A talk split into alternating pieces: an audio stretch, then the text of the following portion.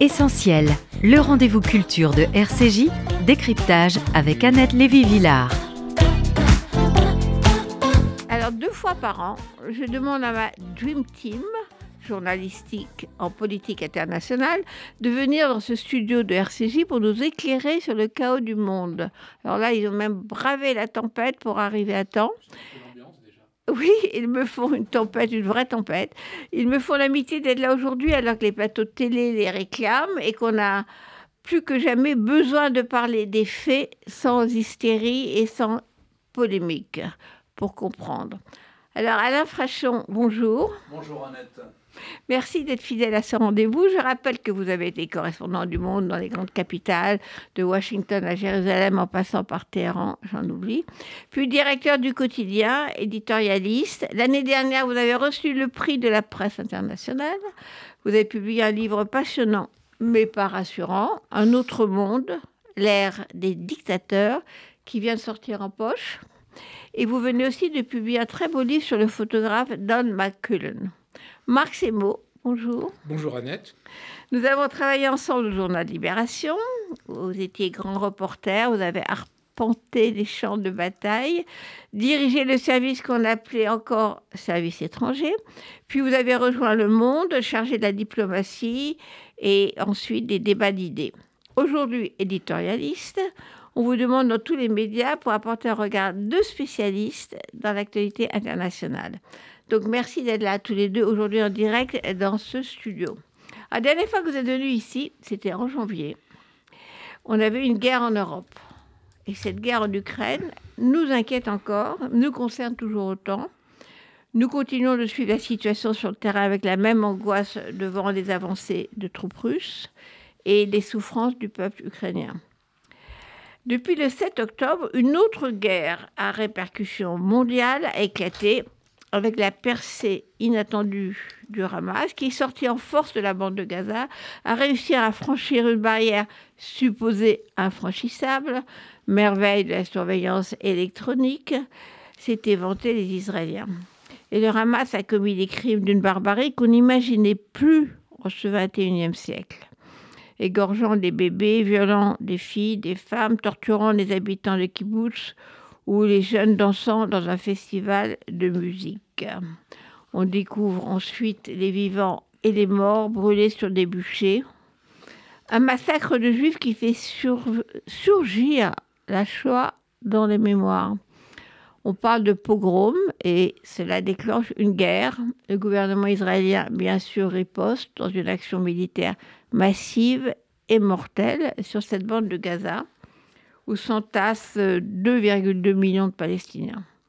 Offensive militaire pour, je cite Benjamin Netanyahu, mettre fin à l'organisation terroriste du Hamas, à l'éradication. À chaque prise de parole, Netanyahu parle de victoire. Tous les deux, Alain Frachon et Marc Sebo, qui connaissaient bien l'histoire de Gaza, vous avez été, quand vous étiez correspondant et envoyé spéciaux en Israël. Pensez-vous que le mot de victoire a un sens quand on parle de Gaza et d'Israël? Qui gagne quoi?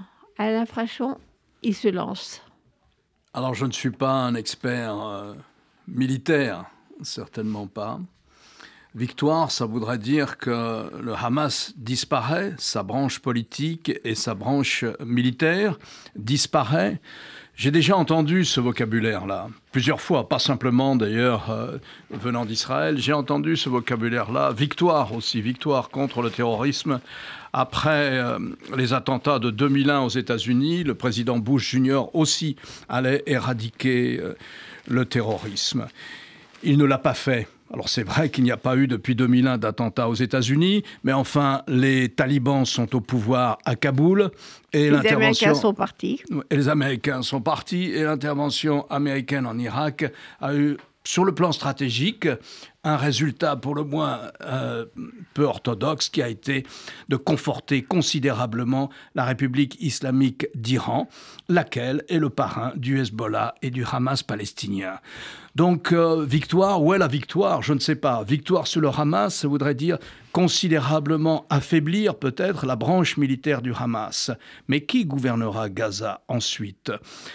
Et puis, le Hamas, c'est une idée, c'est l'islam politique, c'est euh, c'est une. Euh, comment dire Le Hamas, c'est un, est un enfant des frères musulmans. C'est l'islam politique, c'est l'islamisme, euh, le Hamas. Cette idée-là ne va pas disparaître. Au contraire, d'ailleurs. Hélas, ne va pas disparaître. J'ajoute, hélas. Au contraire, je ne sais pas, mais je pense aussi que sous les bombardements de, actuels sur la bande de Gaza, est vraisemblablement en train de naître une autre génération de gens qui voudront faire du terrorisme et qui n'auront que haine pour leurs voisins israéliens. Donc je ne sais pas. Victoire, je comprends que l'État d'Israël ne peut pas ne pas répliquer. Je ne suis pas militaire. Euh, je ne sais pas si une campagne d'assassinat ciblé était possible. Je ne sais pas s'il y avait une manière d'éviter ce type de conflit. Probablement y en avait-il une, ça n'a pas été la décision du cabinet de guerre euh, israélien. Euh, bon, euh, victoire, ça me paraît un mot qu'on peut employer pour mobiliser l'opinion, pour essayer aussi dans l'opinion de compenser les erreurs qui ont pu être faites, et il y en a, et des erreurs majeures sur le plan de la sécurité et de la défense d'Israël ces derniers mois. Marcimo, est-ce qu'on peut parler de victoire politique ou militaire, puisque c'est ce mot de victoire, victoire, nous allons être victorieux, bah, et dans tous les discours. C'est un mot pour mobiliser l'opinion. C'est un mot pour mobiliser l'opinion, mais la victoire est impossible. Les guerres, et notamment les guerres asymétriques, n'ont pas de victoire. On peut obtenir des avantages Alors, pour guerres asymétriques, parlons de. C'est-à-dire celles qui opposent un État, par ailleurs surarmé, avec une armée efficace, euh, comme Israël, à celle d'un groupe terroriste, certes très entraîné, qui dispose de moyens, qui dispose de combattants, qui dispose de matériel militaire, mais qui, évidemment, dans un choc frontal, ne, fait absolument euh, pas le poids. Et une guerre asymétrique, c'est une guerre comme celle-là, où le groupe utilise la population civile comme bouclier humain, où le groupe installe ses quartiers généraux de commandement sous les écoles et sous les hôpitaux, et d'une certaine façon, euh, toute résistance, tout jour en plus de résistance face à l'offensive de l'armée israélienne, est pour ce groupe-là, symboliquement, une victoire. Et le conflit tel qu'il est parti, où il y a une pression internationale de plus en plus grande sur Israël face à la réalité d'une tragédie humanitaire dans la banque de Gaza, euh, complique singulièrement la donne. Et moi, ce qui me frappe, c'est que il y a un an, qu'on s'était vu, donc euh, moins d'un an, euh, en janvier, on était dans un moment où on pouvait dire finalement il y a un extraordinaire sursaut de l'Occident. On l'a vu avec le Covid, finalement, globalement, euh, ce sont les Occidentaux qui ont réussi contre le modèle totalitaire chinois où on boucle tout le monde à la maison, etc., grâce à l'innovation, grâce au vaccin, grâce à l'initiative. Trump, malgré tous ses défauts, capable de comprendre l'enjeu et de dire banco sur la table pour le euh, vaccin ARN, etc. C'est l'Occident qui a gagné. Ukraine, ben, contre toute attente, on imaginait que les Russes n'allaient faire qu'une bouchée de Kiev. Là aussi, l'Ukraine résiste, l'Ukraine contre-attaque, l'Ukraine récupère une partie des territoires, et donc il y a un an... Qui fait partie de la guerre asymétrique aussi. Non, là, ce n'est pas une guerre asymétrique, parce que c'était deux États. Alors ensuite, euh, évidemment, la Russie a beaucoup plus de euh, moyens.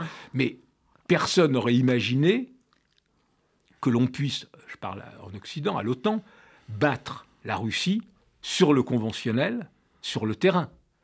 Alors c'était une guerre très particulière, c'est une guerre qui se déroule à l'ombre du nucléaire, euh, parce que la Russie a l'arme nucléaire, elle a pu lancer cette offensive, sachant que Moscou ne serait pas bombardé comme en sont en Belgrade. Réciproquement, les, les, Occidentaux ont pu massivement soutenir l'Ukraine parce que euh, ne pouvaient pas être touchés euh, par la Russie, vu qu'eux aussi disposent de l'arme nucléaire. Donc c'était une, une, guerre à l'ombre du nucléaire. Mais dans cette guerre conventionnelle, eh ben, contre toute attente, le modèle occidental, pendant des mois, a triomphé. Les Russes ont été en difficulté, ils se sont enlisés, ils ont dû reculer, ils ont dû, euh, les, Ukrainiens ont reconquis euh, d'énormes parties de leur territoire. Mais là, on arrive à un moment, en Ukraine, ensuite on reviendra à Israël, où la contre-offensive tant attendue est bloquée. Donc on est dans un moment qui est un peu angoissant, où on s'aperçoit que ce qui pour l'Occident. Les, voilà, pour l'Occident, les, les, les, les, grandes avancées de l'année dernière bah, sont, ont un peu du plomb dans l'aile. On s'aperçoit aussi que l'Occident, qui était déjà relativement isolé sur l'Ukraine. Alors oui, c'est vrai, il y avait 140 pays qui avaient condamné l'agression russe en Ukraine, mais parmi ces 140 pays, il y, avait, en avait comme une quarantaine en dehors des poids lourds comme l'Inde, la Chine, etc. Oui, c'était pas vraiment les pays émergents, c'était l'Occident, Occident. Mais, c'était voilà, c'était gros, donc avait refusé de condamner. Et là, cet isolement relatif de l'Occident est devenu encore plus patent avec la guerre à Gaza où on l'a vu avec euh, la résolution de l'Assemblée générale des Nations unies, où on remarquera que malgré les efforts des Américains, et un peu moins allants euh, des, Européens, à commencer par la France, il n'y a toujours pas eu de la part de l'ONU dans cette résolution de condamnation des atrocités commises par le Hamas, ce qui n'empêche pas que pour le reste, la pause humanitaire, le soutien aux populations civiles, tout ça c'est nécessaire, mais il est quand même atterrant de voir que les Occidentaux n'ont pas pu obtenir ce qui serait le minimum, qui était la condamnation des atrocités commises par le Hamas. Donc on sent aujourd'hui une espèce d'alliance qui se dessine, qui se structure de plus en plus entre d'un côté un espèce de, un espèce de nouvel axe du mal, Russie, Chine, Corée du Nord, Iran, qui Avec l'Inde flottante Non, l'Inde est, est, repassé du côté plus du côté des Occidentaux. Du bon côté. Du bon côté. Euh, avec le soutien quand même d'une grande partie du Sud global, dont ils se veulent le porte-parole contre la domination occidentale du monde, et puis de l'autre, voilà, un Occident qui, est fort, qui a les moyens, qui est structuré, mais qui là semble un peu à la peine.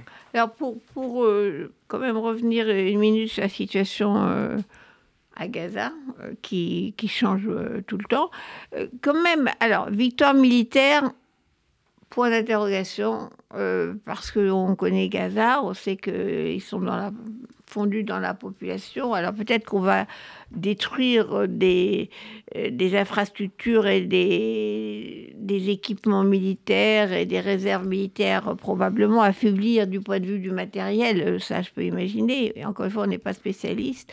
Mais du point de vue politique, ce qu'on voit pour l'instant, première étape, c'est plutôt une victoire politique euh, du Hamas qui arrive à à mobiliser effectivement euh, l'opinion publique contre Israël aujourd'hui. On a vu ça avec l'ONU. Euh, on voit le réveil des Palestiniens en Cisjordanie euh, qui se remobilisent.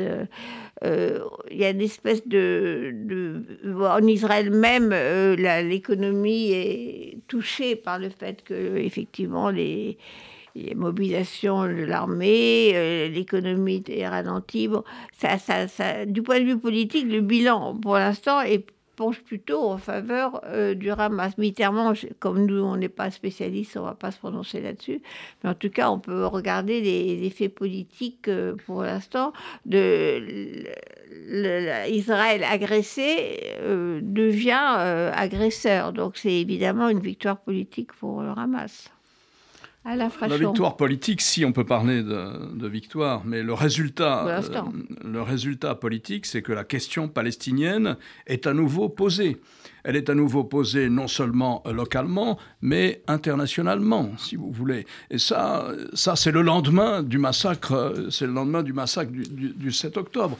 On vivait dans une illusion qui était celle, euh, au fond, de noyer la question palestinienne euh, sous la normalisation de la présence israélienne dans le monde arabe. Au fond, les États arabes étaient dans, euh, dans un mouvement de normalisation de leurs relations avec euh, Israël, parce que la ligne de fracture principale pour eux, c'était pas la question palestinienne, ça fait longtemps que ça leur est relativement indifférent à tous les États arabes, mais la ligne de fracture, c'était plutôt l'Iran, l'expansionnisme iranien. Vous savez, l'Iran, la République islamique, qui a ses filiales dans le monde arabe, en général en s'appuyant sur les communautés chiites du monde arabe, c'est-à-dire le Hezbollah au Liban, le Hamas palestinien plus récemment, parce que le Hamas est un mouvement 100% sunnite, c'est même la quintessence de l'extrémisme sunnite, et puis les milices chiites houthis au Yémen, et puis les milices chiites d'Irak. Et donc l'Iran a comme ça des filiales dans le monde arabe qui assurent son expansion et sa volonté de prépondérance dans le monde arabe. Et face à ça, il y avait un rapprochement israélo-arabe au niveau des États, sinon des, opinions publiques. Il y avait les accords d'Abraham, une normalisation. Et précisément, était en train de se négocier euh, si vous voulez, la, la, quintessence des accords d'Abraham, c'était l'ouverture de relations diplomatiques entre l'Arabie saoudite. Alors l'Arabie saoudite, dans la région, c'est un des rares grands pays dans le Golfe, ils sont 40 millions d'habitants. Ensuite, c'est le pays qui est le gardien des lieux saints de l'islam. Et donc c'est là, si vous voulez, c'est le pays chef de file du monde arabe sunnite, dans la mesure où l'Égypte suit un autre parcours. Eh bien, s'il y avait des relations diplomatiques entre l'Arabie saoudite et Israël, on pourrait dire que véritablement, en partie, le profil du Moyen-Orient contemporain serait changé. Ça aussi, ça a été pas cassé. Fini quand même. C'est pas fini. Peut-être euh, mis en. C'est pas fini, mais. En veille, mais est-ce que c'est cassé vraiment? C'est suspendu, en tout cas. C'est suspendu et ça va, à mon avis, prendre un certain nombre, c'est au minimum une question de mois, voire d'années avant que ça reprenne. C'était une négociation compliquée, tripartite avec les États-Unis, puisque l'Arabie saoudite voulait un accord de défense avec les États-Unis. Elle voulait aussi pouvoir développer une industrie nucléaire civile. Donc c'était compliqué. Mais tout cela se faisait euh, sans conditionnalité. Il n'y avait pas de conditionnalité, c'est-à-dire qu'au fond, le sort des Palestiniens était mis de côté, marginalisé, comme si la normalisation des relations entre le monde arabe et c'est la thèse, c'était la thèse américaine, comme si, euh, comme si la normalisation entre États euh, dans le monde arabe allait permettre un jour plus facilement de régler d'une manière ou d'une autre la question palestinienne. Marx et il n'était pas question du tout d'une solution à deux États, non, il Était, on pensait résoudre la question palestinienne par le bien-être économique. C'est-à-dire, de l'argent va arriver, les Palestiniens auront une meilleure, de meilleures conditions de vie. Alors, il y avait un peu de flou, est-ce qu'il y aurait, oui ou non, un, un, un État palestinien, mais c'était en tout cas pas conditionné à ça. C'était vraiment cette idée que la question palestinienne se résoudra par l'économie et le business. Le bien-être économique. Alain Absolument. Il n'y avait même pas, euh, en ce qui concerne les accords conclus euh, entre l'État des Émirats arabes unis et Bahreïn, enfin c'est surtout l'État des Émirats arabes unis qui compte, si vous voulez. Il y avait simplement Israël s'engageait à ne pas développer telle ou telle euh, implantation. Mais il n'y avait pas un arrêt quand même, clair et net même, des implantations. Même, ça n'a pas été respecté. Non, ça n'a pas, été respecté, mais ça faisait partie de l'accord. Ça faisait partie de l'accord. Enfin, c'était marginal dans l'accord. C'était très marginal dans l'accord. Parce que là, aujourd'hui, euh, enfin hier soir, je pense, euh, Joe Biden a, pousser un petit cri de colère en disant euh, ce qui se passe en Cisjordanie aujourd'hui euh, n'est pas tolérable et nuit à la situation. Euh.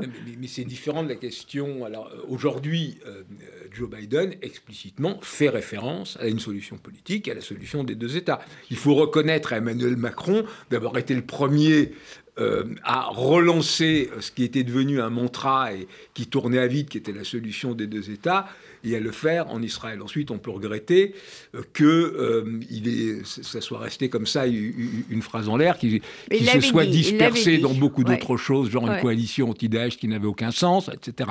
Mais bon, le, mot a été lancé, les États-Unis en, parlent aussi, mais malheureusement, ça reste quand même toujours un mantra. Parce que qu'est-ce que ça veut dire aujourd'hui la solution à deux États, alors que le territoire de l'État palestinien n'est toujours pas viable et l'est de moins en moins depuis des, années euh, d'implantation, euh, qu'il n'y a pas d'interlocuteur politique, que l'autorité palestinienne est totalement délégitimée. Alors là, euh, justement, on, reparle, de, réveiller, de réactiver l'autorité palestinienne. C'est dans l'air. Est-ce que c'est dans l'air du côté israélien? Je ne sais pas, mais en tout cas, au niveau international... Euh, bah, on parle de la solution de l'autorité palestinienne. C'est une solution de bon sens, mais euh, ça sera très compliqué. Il euh, faudra du temps. ça ne résout pas la question que de souligner déjà Alain de quel statut on donnera à Gaza une fois l'opération euh, militaire euh, terminée. Donc on est euh, complètement, complètement dans le flou.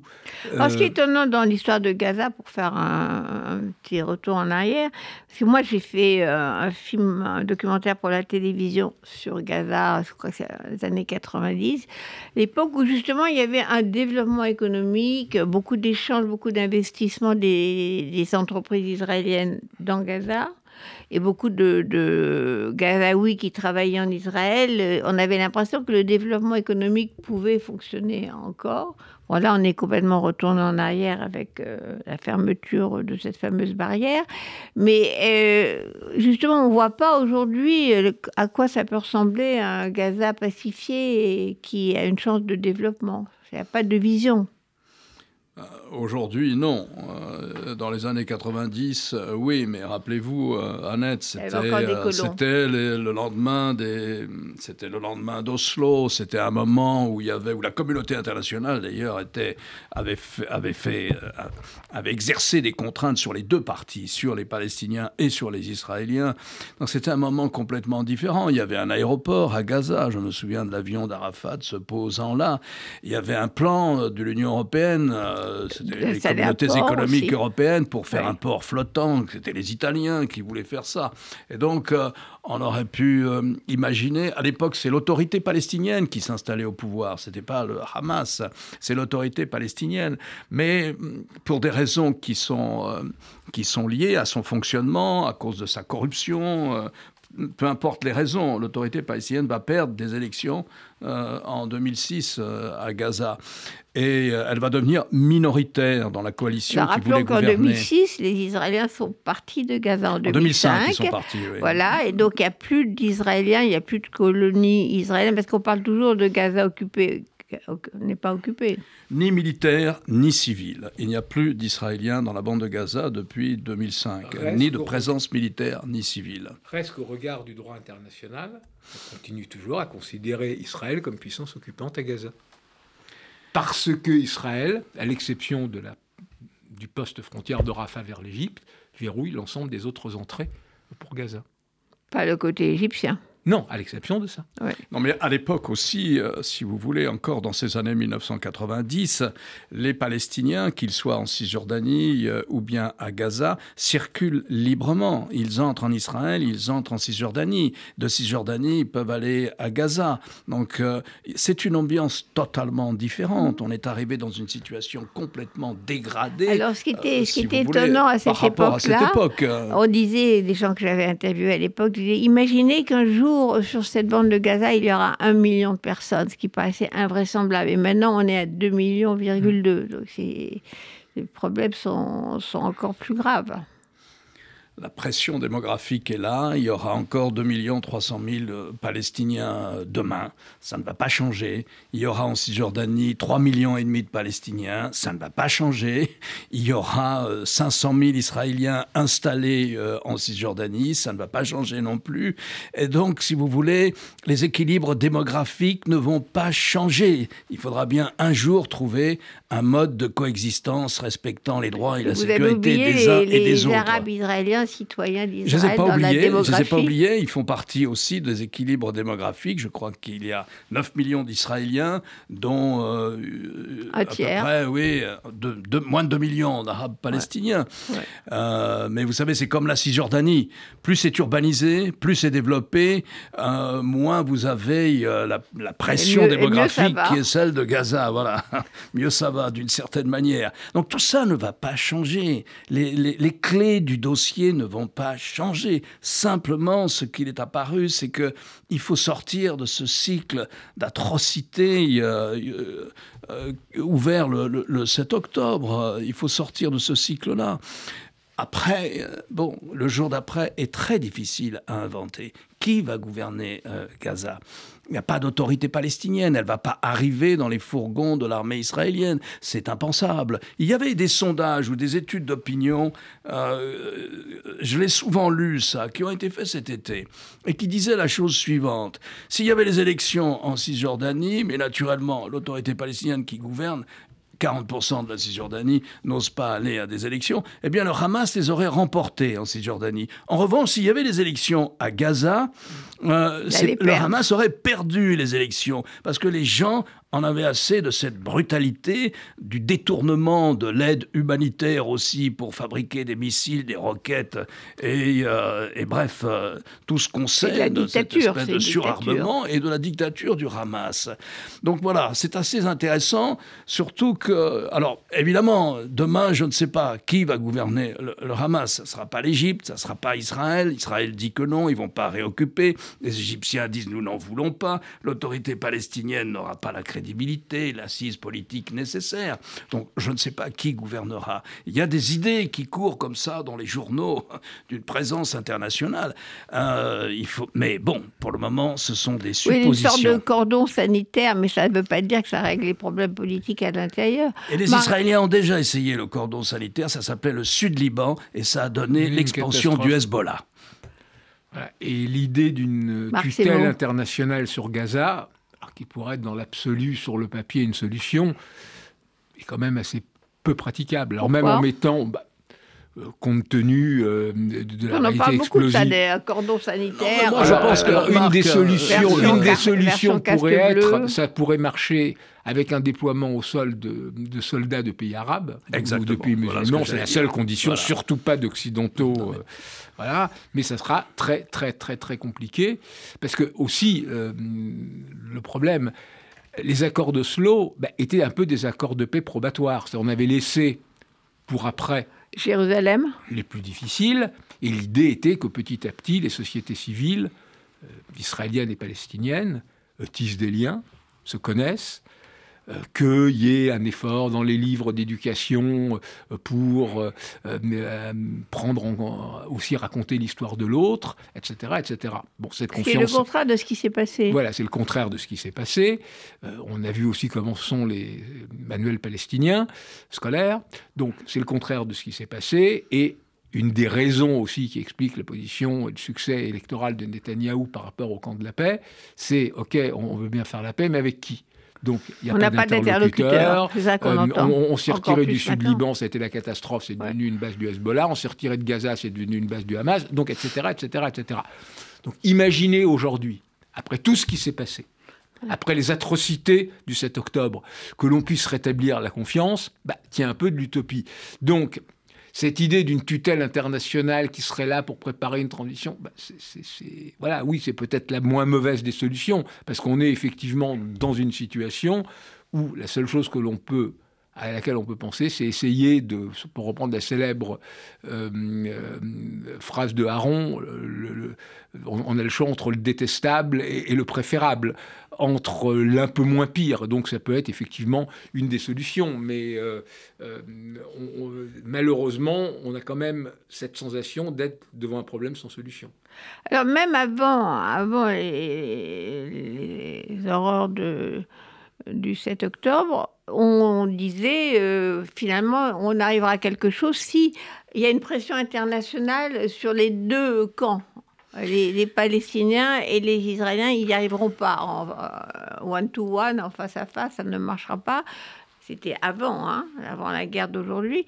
Et il faut l'intervention euh, des euh, des, pays internationaux. Alors là, on voit par exemple que la Jordanie a rappelé son ambassadeur euh, euh, d'Israël aujourd'hui ou hier, je ne sais pas, mais enfin bon, maintenant ça, se crispe. Et donc, est-ce que les pays arabes pourraient être assez unis, parce qu'ils sont quand même très divisés, pour dire, OK, nous, on va servir d'intermédiaire pour rétablir la paix dans cet endroit? Est-ce que c'est possible? Écoutez, euh, on n'est pas là pour euh, distribuer les blâmes, mais euh, les régimes arabes aujourd'hui ont peur de leur population. Ils ont peur de l'impact qu'a euh, la campagne militaire israélienne contre Gaza, de l'impact que ça a dans leur population. Donc ils en rajoutent. Ils n'ont pas condamné le 7 octobre. Aucun d'entre eux, même ceux qui ont des relations diplomatiques. Les Émirats, les Émirats un peu. Les Émirats, un, peu. oui, c'est vrai. Mais sinon, voilà. Donc. Euh, donc les États arabes ne prennent aucune responsabilité. Ils s'alignent sur un discours comme ça, qui est un discours de principe, un discours euh, très théorique, voire virtuel, sans prendre véritablement de responsabilité dans cette histoire. On, ne voit pas pourquoi il n'y aurait pas un mandat de la Ligue arabe pour une administration provisoire de Gaza. Il a raison, Marc. Pourquoi, si vous voulez? Pourquoi?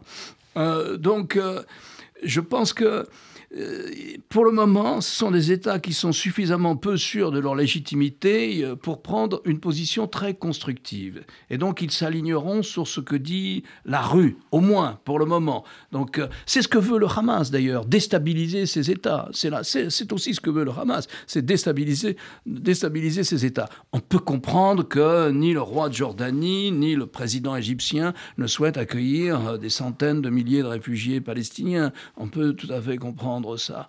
Mais il l'a répété encore. Oui, bien sûr. Donc on peut comprendre, on peut comprendre ça. Il n'est pas question qu'ils quittent leur terre. Mais enfin, le minimum, ça serait de faciliter. Euh, voilà. De toute façon, les Palestiniens ne sont pas candidats. Ils sont candidats très provisoirement pour échapper au bombardement, mais ils ne sont pas candidats euh, euh, au départ. Donc voilà. Et c'est là où on touche aussi à la profondeur du drame qui se joue, c'est que Qu'est-ce qui, remue là? Ce sont les traumatismes les plus profonds des deux communautés qui, qui réapparaissent.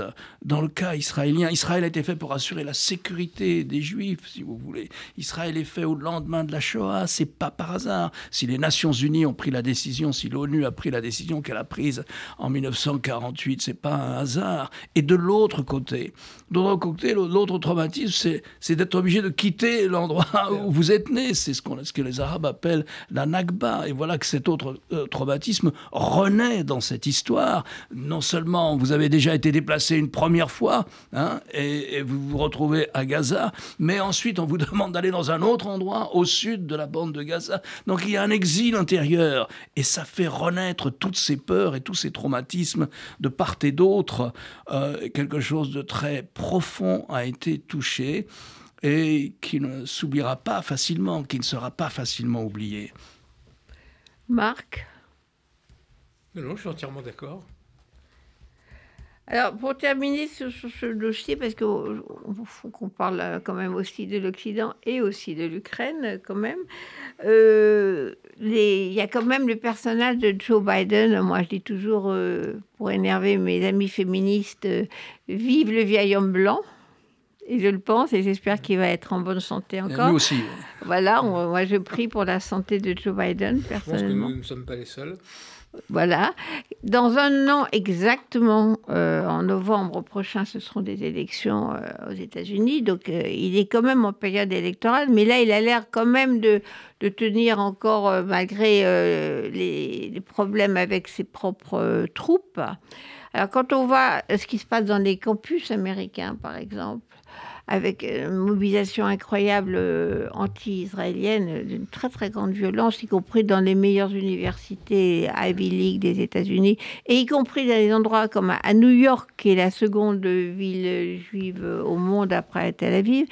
Est-ce que vous pensez que, que Joe Biden il va tenir le cap ou il va devoir faire des concessions? Écoutez, euh, je ne vois, pas qu'il il, tiendra, il tiendra le cap, il tiendra son cap. Ce qui est intéressant, c'est de voir que pour le moment, son comportement dans cette crise, c'est-à-dire son empathie immédiate au lendemain du 7 octobre, son empathie immédiate avec les Israéliens, après les atrocités qui ont été commises là-bas, ne lui rapporte pas de points de popularité.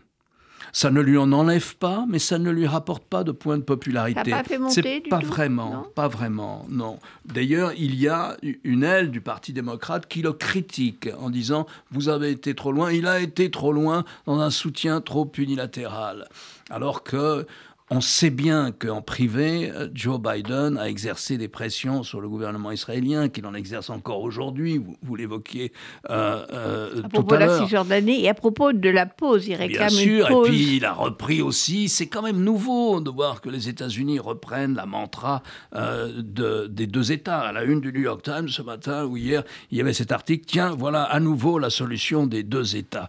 Donc c'est quand même intéressant que Jake Sullivan, qui est le conseiller pour la sécurité sécurité euh, de, Joe Biden, qui est son conseiller pour la sécurité à la Maison-Blanche, lui aussi insiste et reprend euh, constamment cette solution et dit sans horizon politique, on n'en sortira pas. Et il n'y a qu'un seul horizon politique, c'est la, la solution dite des deux États. C'est intéressant de voir que les États-Unis disent cela.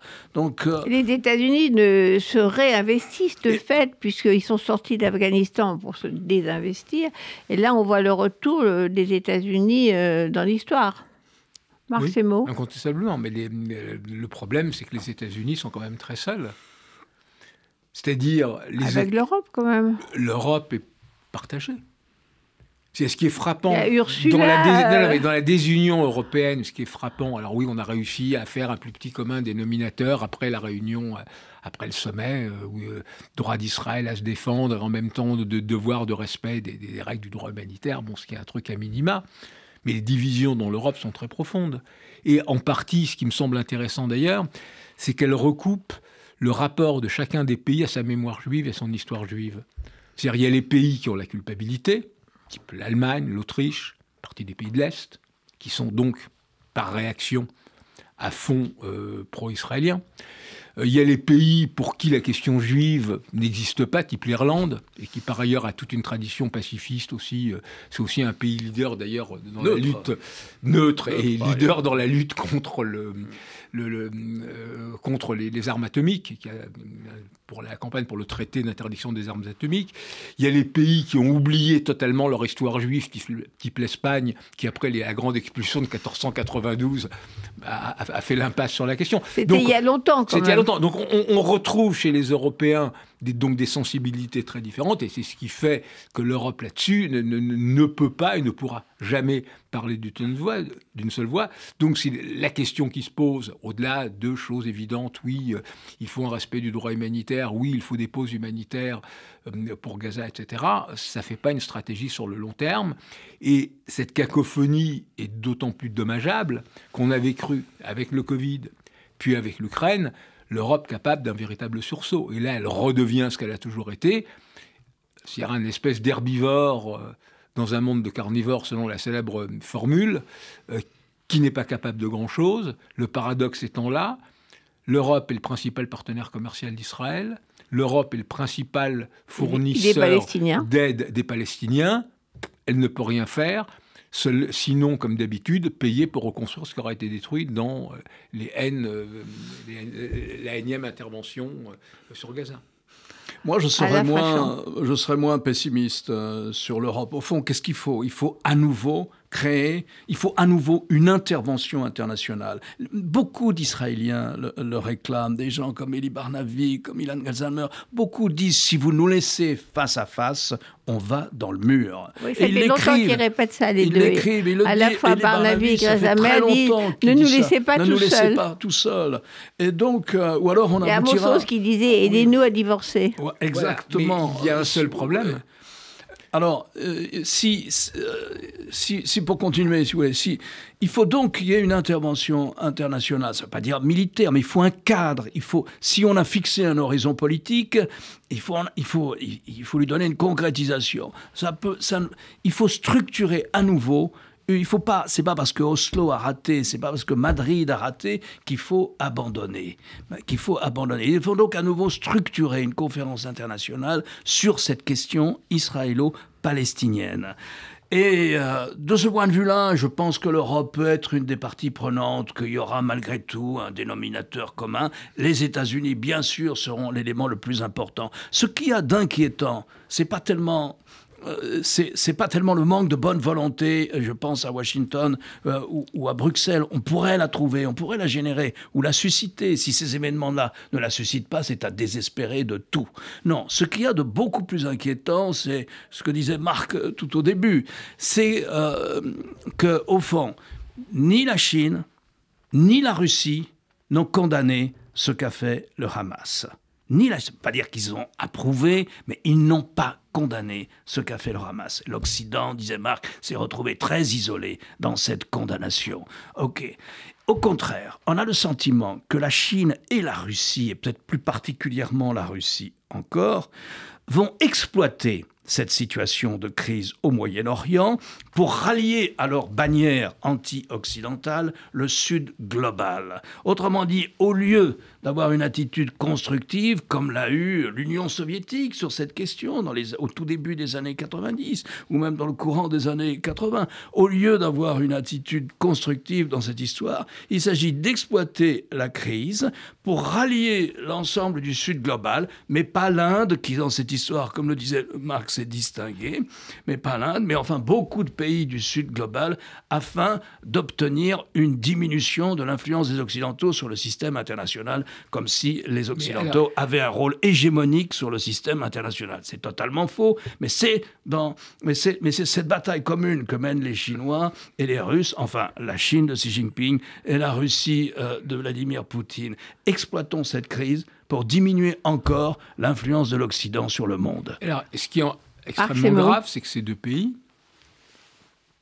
déchaînent au niveau de leur guerre informationnelle des campagnes extrêmement violentes contre Israël, l'antisionisme qui flirte avec l'antisémitisme, c'est particulièrement évident dans le cas de la Russie. Et le pogrom qui a eu sur l'aéroport de la, de la capitale du Daghestan le 29, le 29 octobre. C'est un vrai pogrom, ça s'appelle un pogrom. Des milliers de personnes sont arrivées parce qu'un avion arrivait de Tel Aviv pour chasser les Juifs. Bah, c'est évident pogrom qui cherchait les passagers n'aurait pas pu avoir lieu sans l'accord même tacite des autorités, c'est quand même une des régions les plus contrôlées. Ce qui est significatif, c'est qu'il y a eu beaucoup de pogroms dans l'histoire russe et ukrainienne. Il n'y en a jamais eu dans le Caucase.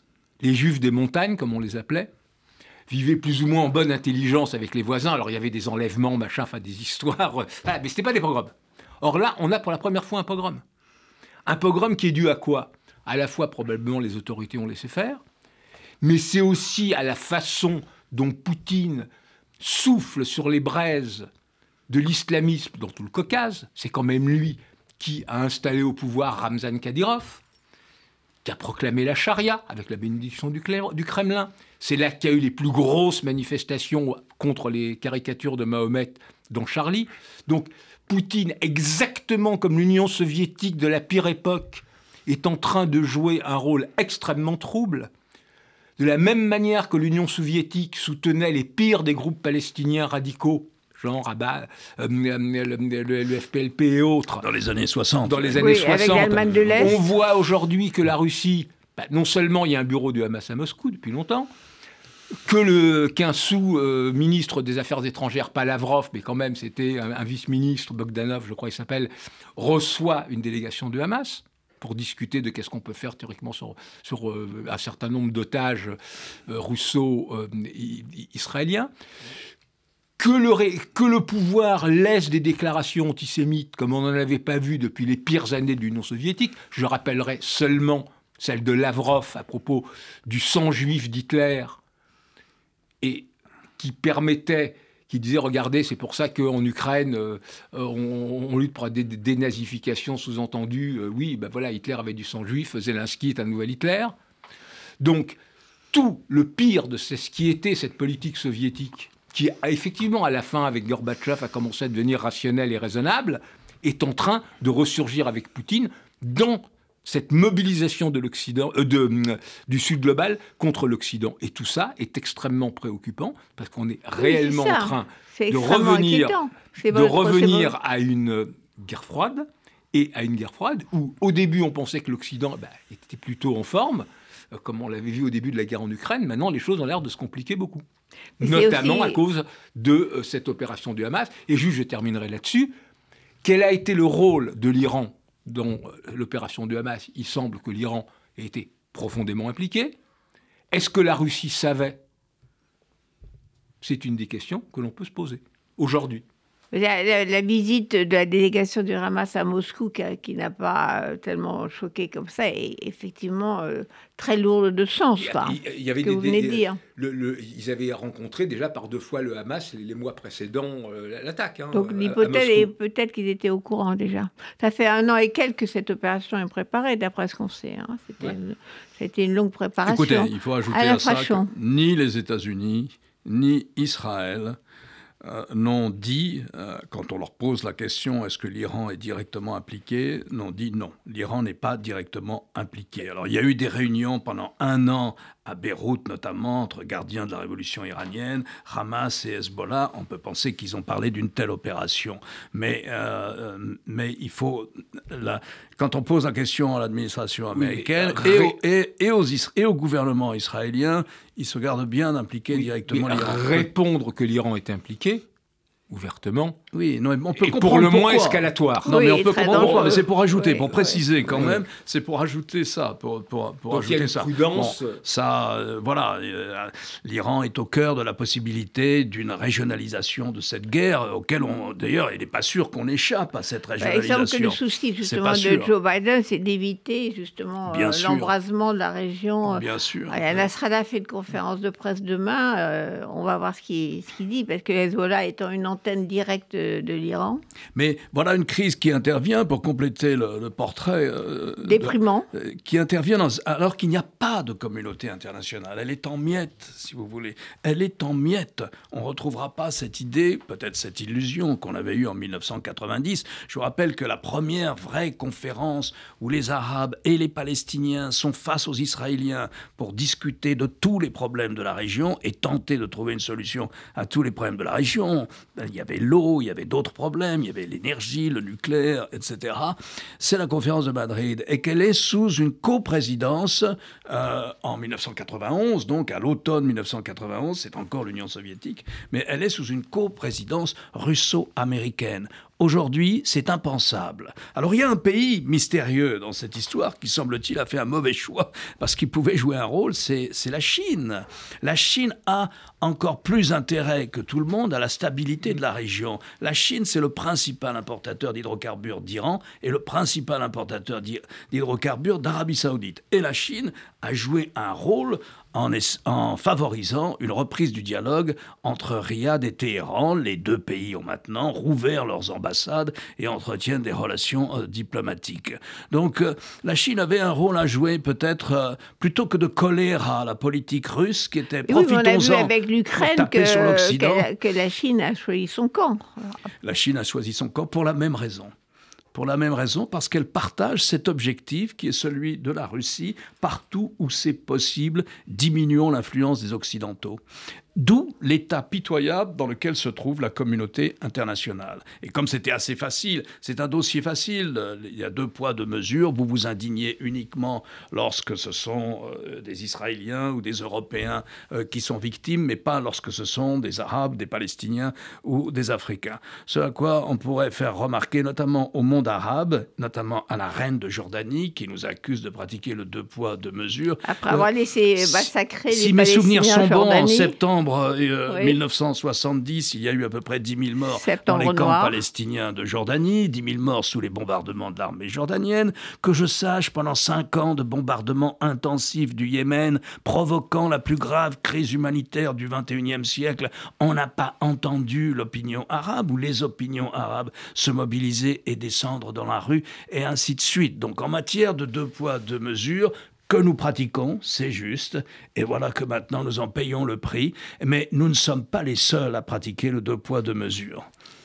Mais en tout cas, sur la bataille de la communication, quand on voit l'interview de la, la, reine de Jordanie sur CNN, le monde occidental euh, ne, euh, lui, ouvre ses antennes pour dire des contre-vérités, parce qu'effectivement, il oublie de parler de, des massacres de Palestiniens en Jordanie. Alors, elle n'était pas née, c'est vrai. Vous pouvez lui poser la question. Mais elle est palestinienne. Elle n'était pas née, je crois qu'elle est de Naplouse. Elle est palestinienne, et à mon avis, elle connaît bien le dossier. Elle connaît bien le dossier, il fallait lui poser la question. Voilà, il fallait lui poser la question. Il y a des journalistes qui pouvaient poser la question, ce qui n'a pas été fait sur CNN par Christiane Amanpour. Je veux dire, c'est très. La bataille de la communication, pour l'instant, elle est dans l'autre camp. Hein. Bon, bah, écoutez, euh, ça ressemble beaucoup à ce que vous avez écrit dans votre livre, euh, à l'infraction sur euh, l'autre monde et, il y a des dictatures.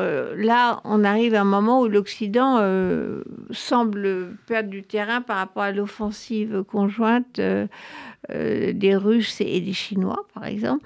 Mais pour terminer euh, sur l'Ukraine, parce que vous connaissez bien le dossier l'un et l'autre, Est-ce que, pour l'instant, on est dans une espèce de, guerre de tranchées, mais une offensive russe qui semble euh, en route.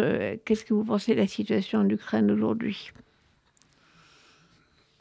On, voit mal comment une offensive russe pourrait donner des résultats. Les quelques fois où ils ont essayé ces dernières semaines, bah, ils ont recommencé exactement ce qu'ils avaient fait euh, en février 2022 avec des résultats absolument désastreux. À l'opposé, les Ukrainiens n'arrivent pas à percer les défenses russes. Là, on rentre dans l'hiver, enfin déjà dans les, dans les grandes pluies d'automne, la Rasputitsa, ça a une espèce de, de, magma boueux euh, qui interdit Mais l'hiver profite à qui dans cette histoire? L'hiver... Euh, Plutôt russe, non? Aux deux, le problème c'est que euh, la Russie est déjà en économie de guerre.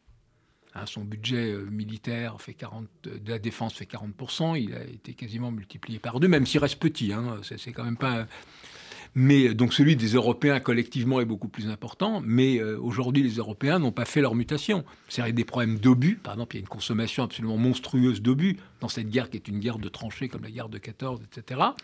les Russes maintenant les ont, y compris parce qu'ils les ont achetés à, la, Corée du Nord.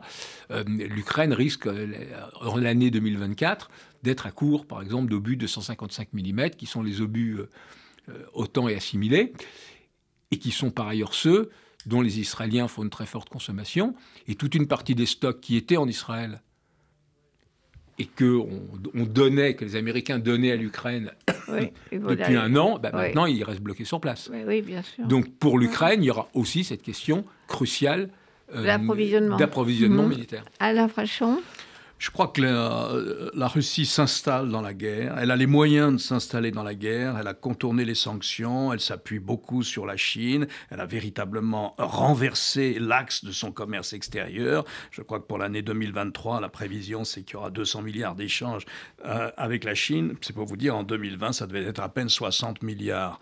Donc, je crois que la Russie s'installe dans la guerre. Elle a les moyens de s'installer dans la guerre. Ça veut dire de geler ce conflit et ça veut dire de rester pour le moment maître de 17% du territoire ukrainien qu'elle a pris. Alors, on, s'arrête maintenant, donc on va se revoir dans probablement en 2024. Est-ce qu'on rentre dans une ère de, longue guerre, à la fois en côté israélien et côté ukrainien? Avec DS euh, C'est-à-dire que nous, euh, dans, la presse, euh, nous ne savons plus ce que c'est que le long terme, nous ne savons plus ce que c'est que le moyen terme, nous sommes dans l'immédiateté, immédiateté des réactions, et nous souhaitons l'immédiateté des solutions. Après tout, on fait partie de la civilisation Amazon. Si demain je veux voir un film, il n'y a pas de raison euh, que je ne puisse pas le voir demain. Qu'est-ce que je dis demain? C'est dans l'heure. Et donc nous vivons dans ce temps-là. Les guerres et les conflits ne se déroulent pas dans le temps médiatique. Merci, euh, merci Alain Frachon, merci Marc. Et alors, à, bientôt en espérant que vous vous trompez, que les guerres seront plus courtes que ce qu'on a prévu.